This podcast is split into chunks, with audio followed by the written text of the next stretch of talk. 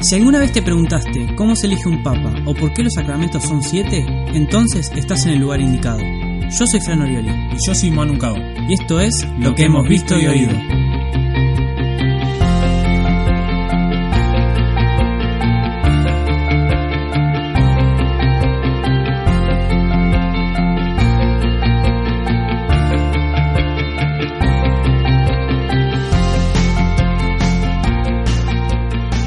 Bienvenidos al capítulo número 11. Seguimos en tiempo pascual, así que muy felices Pascuas. Muy felices Pascuas a todos. Bienvenidos a un nuevo programa de lo que hemos visto y oído.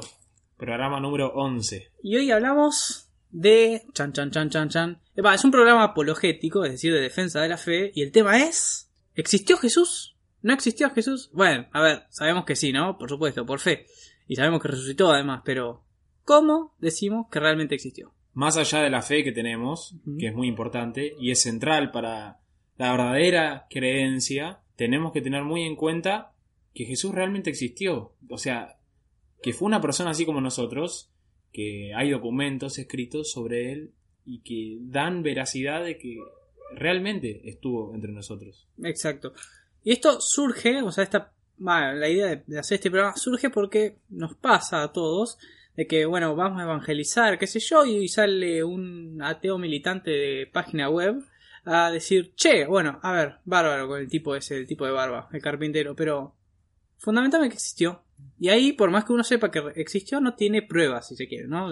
Bueno, entonces hoy encontramos una página que tiene cinco cinco objeciones a la existencia de Jesús, bueno, nosotros las vamos a responder una por una.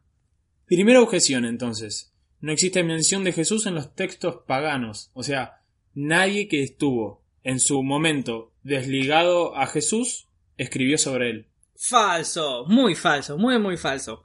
A ver, hay diferentes fuentes que dicen que Jesús realmente existió. Gente que no era católica, que no era cristiana y no le importaba nada a Jesús. Fuentes judías, es decir, judíos que no tenían nada que ver con Jesús, que eh, afirman la existencia de él. Primero, Flavio Josefo, un judío con mucha plata, con muy, muy, bien posicionado, mandando cartas, dice que eh, había un primo de Santiago el Menor, es decir, alguien ahí conocido de Santiago el Menor, que eh, él se, se le decía Cristo, ¿no? Jesús, el llamado Cristo. Le dice, bueno, a ver, ¿qué, qué, qué necesidad tenía un judío que no creía en que Jesús era el Mesías de llamarle Cristo? O sea, Mesías a un tipo de por ahí, o sea, no. Por lo tanto, está hablando de Jesús. O sea, que Jesús realmente existió. Eso por un lado. Por otro lado, el Talmud, es decir, una serie de colección, va, una colección de, documentos judíos, afirman que Jesús había existido como una especie de profeta y además que hacía milagros. Pero no milagros de verdad, sino mágicamente, que lo que hacía en realidad era magia. Era una especie de- de ilusión a las personas, pero en realidad no era un milagro, no era una obra de Dios. No importa si lo conocían como Dios o no, estaban reconociendo que el tipo existía. Hay otras fuentes, que son las fuentes paganas, ¡Pagano! en las que se hablaba de un Cristo al cual se había mandado a matar por orden de Poncio Pilato con la pena capital. La crucifixión. la, la crucifixión. Entonces, hay una fuente más controversial que esa no, no se puede encontrar. O sea, fuentes paganas, fuente de eh, gente que ni siquiera tenía raíces judías No, claro, no, y que hablaban de un Cristo al cual la autoridad romana de ese entonces mandó a matar con la pena capital. Terrible. Bueno, Seutonio también, como otra fuente pagana, eh, famoso y renombrado historiador romano de la época, que habla de eh, el exilio que mandaron a, a los apóstoles de, de Jesús para que, bueno, justamente se fueran de Roma por causa del seguimiento de un tal Cresto con E, ¿Crees que- que, bueno, eh, de hecho, en la traducción se identifica con lo que nosotros llamamos Cristo. Claro, como si fuese un error de, de- de lectura o de pronunciación o qué sé yo. Claro. Bueno, Cresto, Cristos. Y por último, la última fuente pagana que nos da referencia de Jesús es de Plinio el Joven, ¿no? Que eh, en una carta que escribe al emperador Trajano habla sobre los cánticos que le hacían a Cristo, como si fuera un dios. Hablan de, bueno, de todo este seguimiento que empezó a surgir a Cristo y obviamente desde un punto de vista totalmente eh, contrario a estos apóstoles que, que le cantaban, habla, bueno, como si fuera un dios, que le cantaban a un Cristo como si fuera un dios. Obviamente no de que Cristo es como si fuera un dios, sino que, bueno, había un Cristo en ese momento. Claro. Bueno, segunda objeción. Bueno, la primera ya está totalmente erradicada, falseada, totalmente. Segunda objeción. No hay evidencia de Jesús ni como filósofo, ni como chamán, ni como mago, ni como nada en ningún documento. O sea, como no hay evidencia de que Jesús hacía actos poderosos. Esto es falso, falso. ¿Por qué? Porque en el Talmud, que es eh, un libro de la tradición judía, se habla de este Cristo como una persona que hacía magia. Y que hacía magia en nombre de Dios, ¿no? Claro. Se adjudicaba estos poderes por el mismo Dios que nombraban los judíos. Y en el Corán también se puede ver que, bueno, es eh, el libro de la, la tradición musulmana, también como, como un profeta que hacía magia. O sea, la, objeción esta no tiene sentido. Eh, la, la objeción dice, no hay evidencia de Jesús como chamán, por ejemplo. Pero y el Talmud y el Corán te dicen que sí. O sea, ¿qué te pasa? Ah, no entiendo. O sea, a mí, a mí me, me- me indigna mucho esto porque si el Corán te dice esto y el Talmud te dice esto, no digas lo contrario porque es mentira. Está mal. Seguí con la tercera. Ay, Dios mío. En las epístolas paulinas, que son las cartas paulinas, no se habla de la vida de Jesús, sino solo de su doctrina y de cómo hay que comportarse. Bueno, es verdad. Es verdad que, Pablo no habla mucho de eh, la vida de Jesús, o sea, de qué, hace, qué había hecho Jesús en su vida. Sin embargo, habla de dos cosas que son muy importantes. La última cena, es decir, la Eucaristía, y la resurrección de Jesús. Bueno, las cartas de Pablo son eminentemente evangelizadoras, ¿no? Y de recordar a las comunidades que él había fundado cuál es el sentido verdadero de la fe. ¿Qué más tenés que saber? O sea, uno como sujeto de evangelización, ¿no? ¿Qué más tenés que saber de que Jesús se quedó en la última, en la Eucaristía y resucitó? O sea, ¿es necesario saber que el tipo hacía sillas y hacía mesas porque era carpintero? No. Y Pablo lo tenía claro. O sea, está bien bárbaro. eh, Pablo no habló mucho de la vida de Jesús. Bueno, ¿y? O sea, ¿y a mí qué? Claro. Lo, lo esencial lo decía. Corta. Y lo no esencial no lo decía. Lo que no significa que Pablo no les haya hablado de la vida de Jesús personalmente. Pero una carta que es eminentemente evangelizadora y que tenés que recordar a una comunidad cómo tenés que vivir porque Jesús murió por tus pecados, no vas a andar diciendo cosas que no tienen tanto sentido. Tenés que decir lo esencial. Que Cristo resucitó por tus pecados y se quedó en la Eucaristía. Punto, nada más. Y justamente porque, si bien fue contemporáneo a Jesús y vivió prácticamente en la misma época que Jesús y los mismos años, bueno, eh, Pablo vivió más, no hay referencia en toda la escritura en la cual haya un encuentro entre ellos. Claro, no más vale. Él sí, eh, siendo Saulo, buscaba perseguir a esta nueva secta, entre comillas, que se estaba formando a partir de Cristo. Pero no hay referencia de que haya un encuentro real con Cristo. Eh, físico, mejor dicho. El encuentro real con Cristo lo Eh, tuvo. sí, sí, sí, es verdad. Eh, entonces, más vale que no va a hablar sobre la vida de Jesús y no lo conocía. no estuvo con él ¿Por qué en ningún momento. Más vale. Muy bien. Objeción número 4 a la existencia histórica de Jesús. Incluso los evangelios son contradictorios. Por ejemplo, el día de la resurrección, que un evangelista dice que fueron dos personas, otro que fueron tres y otra que fueron Juan y Pedro y no sé qué más. Manuel, mírame a los ojos y decime por qué esto es falso. Escuchame una cosa, Fran. Te escucho. No lo voy a repetir, ¿eh? Bueno, dale. De última, reproducilo cuando quieras.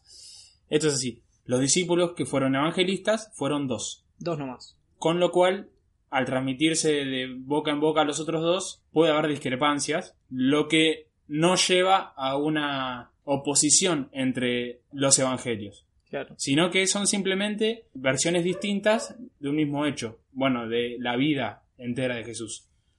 Claro, y encima porque, a ver, solamente si Mateo y Juan eran los evangelistas, Lucas y Marcos no. Entonces les llegaban todas las cosas sobre Jesús de distinta manera. Claro, O sea, totalmente. No significa que... estén- Además, no, es que uno dijo, sí, resucitó, y el otro dice, no, no, no resucitó, era un chiste, era Claro, mentira. sí, o sea, sí, nos robamos el cuerpo en realidad, no. Eh, sobre cuestiones tontas eh, que Claro. no, no hacen a la sustancia del evangelio, discrepan más o menos. Claro. Eh, por ejemplo, a ver si era una o dos o tres mujeres las que fueron a ver que Jesús no estaba en el sepulcro el día de la resurrección, o con cuántos ángeles habían encontrado. No hacen a la esencia del Evangelio. Claro. Como segunda medida, es que esta diferencia, esta discrepancia que hay entre todos los evangelios, habla bien de la, verac- de la veracidad de estos evangelios. O sea, raro y sospechoso hubiese sido que sean todo lo mismo. Exactamente lo mismo con distintas palabras y todo exactamente igual los hechos, la cantidad eh, de personas que, asi- que asistían a, por ejemplo, a la multiplicación de los panes, se me ocurre. Eh, hubiese sido demasiado raro y demasiado sospechoso que fuese así. Tipo, che, vamos a decir que el carpintero este de barba resucitó. Ah, re loco. Tal cual, tal cual. O sea, así como nosotros cuando vemos una película, cuando la vamos a contar, contamos cosas distintas, pero en esencia Claro, lo, mismo, lo mismo. es similar e- este acontecimiento. Y mucho más si hay muchos años de diferencia entre lo que se escucha No, vale. y cuando se escribe. Tal cual. Y como última medida, ¿de qué le serviría a esta secta nueva que se estaba formando en, en el Imperio Romano hablar a favor de Jesús? Que este resucitó, que este es Dios y lo que sea, sabiendo que tenía a todo el judaísmo en contra, a todos los romanos en contra, sabiendo que estaba en riesgos la vida de estos evangelistas, de estos apóstoles. Es tonto pensar eso. Justamente, si hubiese sido, si hubiese sido mentira, hubiese sido un suicidio. Qué cruel que sos. bueno, bueno. Bueno, la quinta objeción. Jesús encaja con otros mitos de otras culturas, por ejemplo, Mitra, el dios persa. Bueno, es mentira. Corta, así nomás. Porque, a ver, eh, hay un documental que dice que este, Mitra nació el 25 de diciembre de una virgen, que se, se sacrificó por la paz del mundo, que su día es el domingo y que incluso lo llamaban Camino, Luz y Salvador. Bueno, nada de esto es verdad. Hay tres versiones más o menos de la vida de Mitra eh, y ninguna se parece a la de Jesús. La versión romana dice que este Mitra nació de una roca. Tipo, ¿what? Eh, que no se sacrificó por la paz de nadie, que no se lo llamaba Camino y Salvador, y que bueno, por ahí lo del domingo, ahí podemos acordar algo, o sea, podemos estar de acuerdo. Pero las versiones y, de- y la historia que nos llega de Mitra, nos llega después de la eh, redacción de los evangelios. Por tanto, si hay plagio, escúchame, Mitra, vos te copiaste de Jesús, no Jesús de vos. O sea, el, el plagio acá es Mitra y no eh, Jesús. Bueno, pobre Mitra no tiene la culpa, ¿no? Sí, la tiene. El tema... Perdón, perdón, no la tiene, porque no existe. Ahí está. Oh. Oh, para vos, Mitra. Bueno, hemos finalizado, me parece, con, con las objeciones. Las cinco objeciones las tiramos todas por tierra, porque Jesus existe, de verdad, y existió. Bueno, vamos cerrando este programa. Y bueno, y volviendo un poquito a por qué hacemos este programa, nos pareció importante eh, entender la importancia de conocer realmente la persona de Jesús. Y en base a esto es que tenemos que conocer realmente todas nuestras verdades de fe, en las cuales creemos. Y no, no tenemos que creer ciegamente como, Claro. como se suele creer. Esta fe no tiene que ser ciega. Tenemos que tener los ojos bien abiertos, saber en lo que creemos, fundamentar esta fe que tenemos. Sí, así que fundamentalmente es bueno siempre saber cómo defender la fe de uno, ¿no? Eh, los vamos saludando, les agradecemos muchísimo el habernos escuchado estas últimas semanas. Eh, en las estadísticas de la página explotó el podcast, así que les agradecemos un montón habernos escuchado y habernos hecho el aguante en las redes y en todos lados. Este, bueno, nada, Bueno, nos despedimos y esperamos encontrarnos otra vez el lunes que viene, misma hora, mismo lugar. por supuesto. Y no se olviden de seguir anunciando, como siempre, lo, que, han visto y oído. Nos vemos. Hasta luego.